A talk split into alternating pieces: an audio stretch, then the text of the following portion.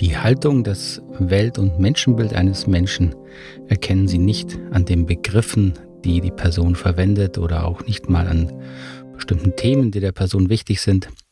Ah, und das ist ein wichtiges Thema und damit beschäftigen wir uns heute nochmal ausführlicher hier im Podcast Gewaltfreie Kommunikation und Persönlichkeitsentwicklung. Ein ganz herzliches Hallo von mir, mein Name ist Markus Fischer und in diesem Podcast geht es mir darum, Ihnen eine praktische, lebensnahe Version der gewaltfreien Kommunikation zu vermitteln, die ich eben seit 20 Jahren ähm, in Ausbildungen auch so praktiziere. Und ich hoffe, dass Sie hier einige Antworten auf Ihre Fragen finden. Heute also geht es wieder mal um das Thema Welt- und Menschenbild und Haltung. Das verwende ich, die Begriffe verwende ich ziemlich synonym, also gleichbedeutend. Ähm, und das Wesentliche ist ja darum, dass wir uns in der gewaltfreien Kommunikation natürlich bemühen, äh, uns gewaltfrei zu verhalten ähm, und unsere Haltung zu entwickeln. Und das ist natürlich etwas, was im Grunde vermutlich die meisten Menschen erstmal teilen. Ja, also es ist selten, dass sie jemand begegnet, der ihnen sagt, na, Gewaltfreiheit ist mir wurscht. Ich bin gern unterwegs, das gibt natürlich auch in Ausnahmen. Aber die allermeisten Menschen würden das natürlich teilen. Und das Problem ist aber, wie so häufig, dass ein großer Unterschied darin besteht, ob jemand eine oberflächliche Übereinstimmung mit bestimmten Werten, Themen, Haltung, Menschenbild hat oder dieses Thema wirklich durchdacht und integriert hat. Und damit wollen wir uns heute eben nochmal beschäftigen, weil das ist ein, wirklich auch ein Problem, merke ich immer wieder, auch in, in der Trainingsszene, in der gewaltfreien Kommunikation, ähm, dass schnell verwechselt wird, sobald sich jemand mit gewaltfreier Kommunikation beschäftigt und dann die Theorie beherrscht, die Begriffe beherrscht, äh, dass dann schon automatisch sozusagen vermutet wird, dass die Person also da jetzt diese Haltung integriert hätte, was natürlich absolut nicht der Fall ist. Und auch erstmal anzuerkennen, dass es unterschiedliche Ebenen und Tiefen oder Weiten, wie Sie es auch bezeichnen wollen, von Haltung gibt. Ja, wir können eben eine Haltung äh, einnehmen, die nur unsere eigenen Wünsche und Bedürfnisse ernst nimmt, also eher so eine egozentrische Haltung. Wir können eine Haltung einnehmen, die hauptsächlich unsere Gruppe wichtig betrachtet, also meine Familie oder meine Stadt oder mein, äh, mein Volk, meine äh, Gemeinschaft. Das gibt es natürlich auch, ja, also das nennt man in der Fachsprache häufig eine ethnozentrische Haltung oder eine konformistische Haltung, also wo man so die Leute unterscheidet, gehören sie zu meiner Gruppe oder nicht. Und man kann natürlich unterscheiden, dass wir zum Beispiel alle Menschen als gleichwertig betrachten. Und das ist natürlich dann eher die Haltung, die wir in der gewaltfreien Kommunikation anstreben. Und äh, natürlich wollen wir da alle gerne immer sein, aber das bin auch ich nicht, das muss man auch ganz realistisch sehen. Ähm, jeder, auch ich bin da auf einem Entwicklungsweg, auf einem Lernweg. Ähm, aber schon mal diese Unterscheidungen sind sehr wichtig zu kennen. Und was eben noch sehr wichtig ist, zu verstehen, dass man allein von bestimmten äh, Begriffen, von bestimmten Aussagen von Personen oder sogar von bestimmten ähm, Vorlieben nicht darauf schließen kann, dass diese Person jetzt diese letztere, diese sehr menschenfreundliche, also umfassende äh, Werteebene oder Haltung vertreten würde. Und das wird leider sehr häufig verwechselt beziehungsweise eben dann auch ähm, sozusagen übertragen, dass man sagt, ja, jetzt kennt doch jemand die gewaltfreie Kommunikation als diese, diese vier Schritte, ja, die man äh, verwenden kann oder jemand bemüht sich darum, in äh, seine eigenen Bedürfnisse zu äußern. Und dann hofft man, dass diese Person doch dann deswegen sozusagen in dieser hohen gewaltfreien Haltung unterwegs ist.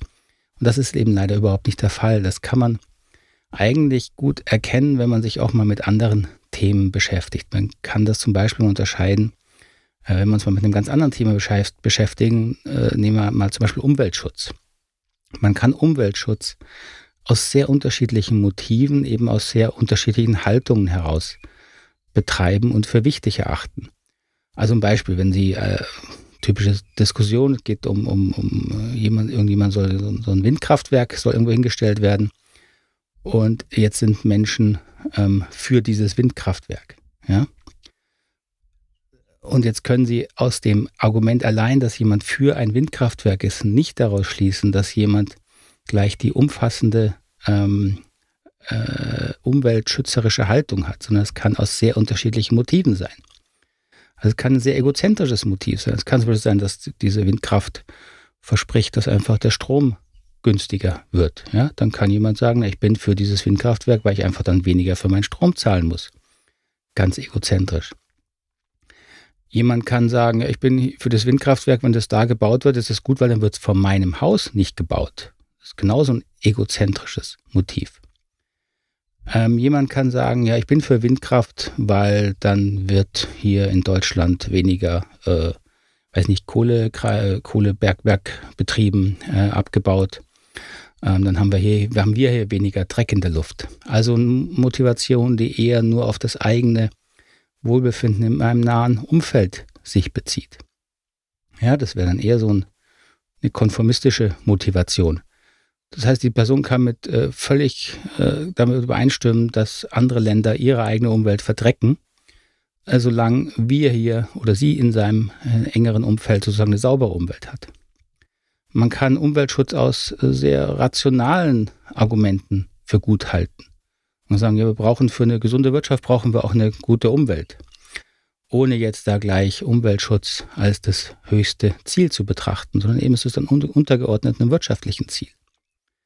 Man kann aus der Umwelt einen äh, mystischen Wert machen, einen pluralistischen Wert, zum Beispiel Umwelt ist heilig. Ja, das wäre eine weitere äh, Haltungsebene, die man, wie gesagt, pluralistisch bezeichnet, die dann äh, häufig dann diese sehr hohen Werte dann da gleich mit reinbringt. Oder man kann äh, versuchen, das Thema Umwelt unter sehr, sehr verschiedenen Aspekten zu betrachten, also eher eine integrierende Haltung zu dem Thema einzunehmen, das eben versucht, all die vorhergehenden Aspekte ähm, anzusehen, erstmal zu werten, zu, zu gewichten und daraus eine vernünftige Lösung zu erarbeiten. So, nur weil jetzt jemand für beispielsweise ein Windkraftwerk ist, können Sie eben nicht darauf schließen, dass die Person jetzt gleich äh, umfassend Umweltschützer ist. Und das ist äh, aus meiner Erfahrung auch gerade in Diskussionen, wenn es um das Thema geht, ein ganz, ganz schwieriges Problem, weil man das eben häufig macht.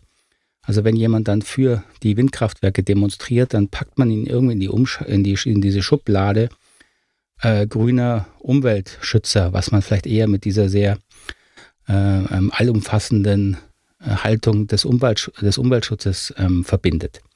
Und das muss überhaupt nicht der Fall sein. Jeder kann, jemand kann aus eben ganz egozentrischen oder auch wirklich mehr so, so Gruppen ähm, also ethnozentrischen Werten für den Umweltschutz sein gab es früher auch mal, der deutsche Wald ist wichtig. Ja, der deutsche Wald, das ist ein sehr, sehr konformistisches Argument für Umweltschutz. Und was eben überhaupt nichts damit zu tun hat, dass man jetzt irgendwie Umwelt als einen großen heiligen Wert betrachtet. So, das ist also das, das Problem, dass wir aus einzelnen Handlungen, aus einzelnen Äußerungen nicht gleich auf die Wertehaltung, das Menschenbild und das, das Wertebild einer Person schließen können. Und das machen wir aber ganz häufig. Und das passiert dann eben auch in der gewaltfreien Kommunikation. Da beschäftigen wir uns ja mit den, mit so Themen wie Gefühlen und Bedürfnissen und dass man darüber bewusst werden soll. Und dann denken wir, nur weil jemand anfängt, jetzt in Gefühlen und Bedürfnissen zu sprechen, dass er also automatisch diese äh, angestrebte Haltung der gewaltfreien Kommunikation schon integriert hat, dass er eben dann sowohl seine eigenen Bedürfnisse ernst nimmt, als auch auf die Bedürfnisse anderer Menschen wirklich gut eingehen kann. Und das kann natürlich sein, aber das muss überhaupt nicht der Fall sein. Das herauszufinden braucht eben den Dialog. Genauso wie bei dem Thema Umweltschutz müssen Sie dann eben fragen, jetzt im Bereich Umweltschutz, ja, warum möchtest du denn das, ähm, dieses Windkraftwerk da und dort gebaut haben? Was ist denn deine Begründung? Wie begründest du das? Und dann muss man zuhören und versuchen zu verstehen. Und dann bekommt man eben heraus, was die eigentlichen Motive sind und die in ihrer Gesamtheit deuten dann natürlich eher auf das Welt- und Menschenbild hin. Und das gilt natürlich für die gewaltfreie Kommunikation genauso.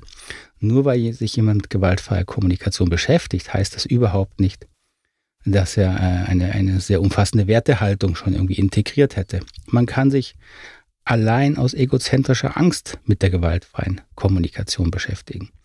Also wenn jemand Angst vor allem hat, Angst vor Verletzungen, Angst vor Menschen, äh, kaum irgendwie im sozialen Kontakt irgendwas aushält, sofort verletzt und äh, eingeschnappt ist, dann kann es sein, dass die Person sich mit gewaltfreier Kommunikation beschäftigt, in der Hoffnung, ähm, eine Methode zu lernen, mit der andere Menschen ihr jetzt nie wieder wehtun werden. Oder auch umgekehrt, was genauso ein egozentrisches Motiv ist, dass man lernt oder man hofft zu lernen, dass man selbst anderen Menschen nicht mehr wert tut, nicht mehr weh tut, sie nicht mehr verletzt. Und wenn Sie ein bisschen drüber nachdenken, das ist ein sehr, sehr egozentrisches Motiv. Also ich will so gut sein, ich will andere Menschen nie mehr verletzen. Ja, warum? Ja, warum kann ich nicht äh, äh genauso fehlbar sein, mich schuldig machen wie andere Menschen? Warum will ich da so viel besser sein? Das kann halt, kann eben auch sehr egozentrische Motive haben. Ich kann sein, dass ich gewaltfreie Kommunikation lernen will, weil ich ähm, so etwas vermittelt bekommen habe. Ich muss doch immer für andere da sein. Ja, immer um die Bedürfnisse der anderen zu kümmern. Also das sind dann eher eine konformistische Haltung, Haltung eine Gruppenwertehaltung. Und wenn diese Person gewaltfreie Kommunikation lernt, dann wird sie es eben hauptsächlich dazu verwenden, sich darin zu perfektionieren, die Bedürfnisse der anderen Menschen zu erkennen und darauf einzugehen. Ja, das kann die, die tiefste Motivation sein, warum jemand gewaltfreie Kommunikation lernen möchte. Man kann natürlich aus einer sehr, sehr rationalen Haltung an die gewaltfreie Kommunikation herangehen. Man kann sich rational überlegen, dass Gewalt sehr viele negative Kosten hat, Gewalt keine, in allermeisten Fällen für auch für den, für den Täter keine sinnvolle, also gewinnbringende Lösung ist, kann ein ganz rationaler Zugang zu gewaltfreier Kommunikation sein. Äh, dann gibt es natürlich diese typisch pluralistische äh, äh, Haltung zur gewaltfreien Kommunikation. Da kommen dann die so Aussagen in Richtung von wir können und müssen uns doch alle lieben und Liebe ist das eigentliche Wesen des Menschen. Ähm, und das drückt sich dann quasi durch das Thema gewaltfreie Kommunikation aus. Oder das kann auch die tiefste Motivation sein, mit der jemand an die gewaltfreie Kommunikation herangeht. Ob das dann wirklich so ist, das muss sich dann wieder im Prozess beweisen. Also auch wenn jemand das einmal sagt oder das sehr leicht auf den Lippen führt, dass der Mensch doch von Liebe geführt sein könnte und ähm, im tiefsten Herzen doch auch Liebe ausdrücken möchte, äh, da bin ich immer sehr skeptisch, und äh, ich persönlich warte dann gerne auf die erste Gelegenheit, in der sich diese Aussage in einer herausfordernden Situation dann beweisen muss. Denn erst dann erkennt man, was, welche Haltung diese Person wirklich integriert hat und ob sie dann wirklich aus, aus ihrer eigenen propagierten Haltung heraus handeln kann oder es zumindest erkennt, dass sie es im Moment nicht kann und dann darauf eingehen kann. Und das macht einen großen, großen Unterschied.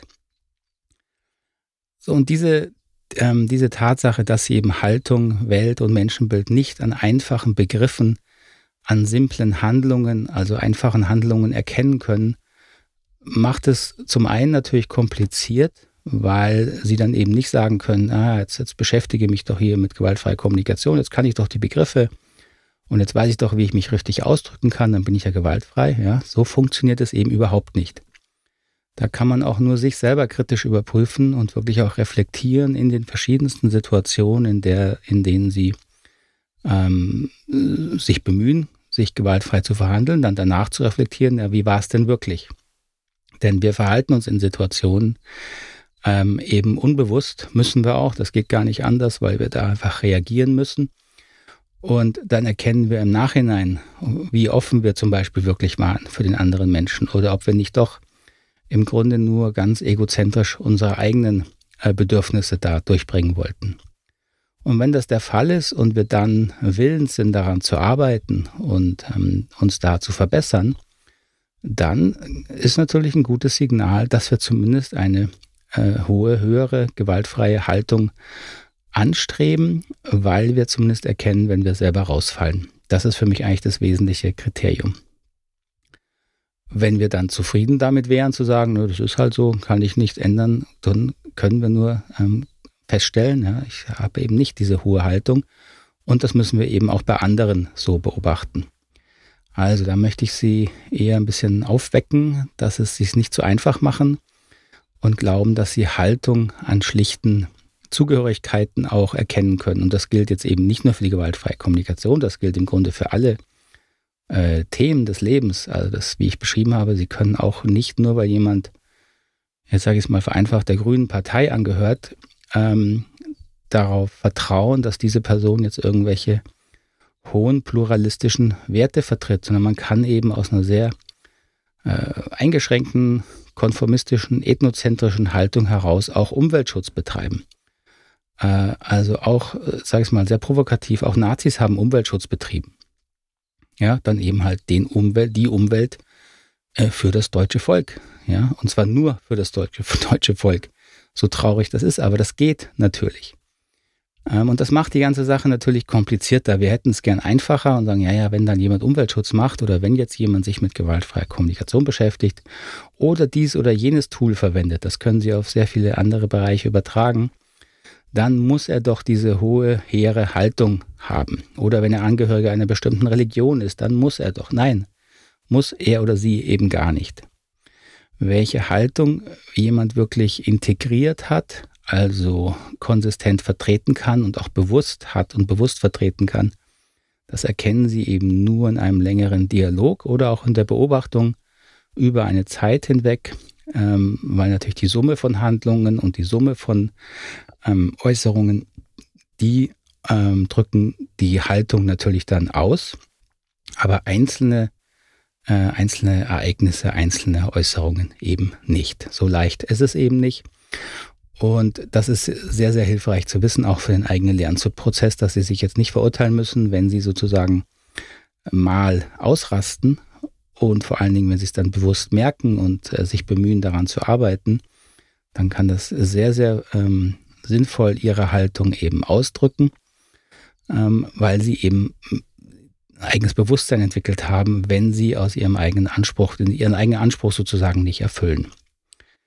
So, das ist ein kompliziertes Thema. Ich hoffe, das ist ein bisschen äh, klarer geworden. Würde mich freuen, wenn Sie dazu Fragen und Kommentare haben. Dieser Podcast soll ja dazu dienen, auch die gewaltfreie Kommunikation zu diskutieren und kritisch zu hinterfragen. Sie wissen, da bin ich ein großer Freund von. Wenn Sie mit mir in Kontakt treten wollen, ähm, können Sie das auf verschiedenen Wegen machen. Auf der Homepage www.knotenlösen.com, Knotenlösen mit oe.com finden Sie alle Kontaktdaten und würde mich natürlich freuen, wenn Sie sich da bei mir melden. Wenn Sie die gewaltfreie Kommunikation mal vertieft äh, betrachten und gar lernen möchten, finden Sie auch dazu viele Angebote auf unserer Homepage. Angefangen von Online-Angeboten, die Sie ganz remote von zu Hause aus lernen können, bis hin zu den intensiven und natürlich herausfordernden Präsenztrainings in gewaltfreier Kommunikation, die jetzt hier auch wieder starten können. Ähm, geht zum Beispiel auch Anfang Juli schon los mit unserer Jahresausbildung gewaltfreie Kommunikation, wenn Sie noch Lust haben, da einzusteigen. Da gibt es auch noch ein bisschen Platz und das ist natürlich eine äh, sehr, sehr spannende und sehr intensive Lernerfahrung. Soweit ähm, bedanke ich mich für diesmal bei Ihrer Aufmerksam für Ihre Aufmerksamkeit ganz, ganz herzlich freue mich, wenn Sie den Podcast abonnieren oder eine Bewertung hinterlassen oder sich sonst irgendwie bei mir melden. Ähm, das wäre wirklich eine tolle Sache für mich. Ich wünsche Ihnen noch einen schönen Tag, wo immer Sie mich gerade im Ohr haben, beim Bügeln, Radfahren, Joggen oder vielleicht beim Zubettgehen. Dann wünsche ich Ihnen eine geruhsame Nacht und bis zum nächsten Mal. Alles Gute, Ade.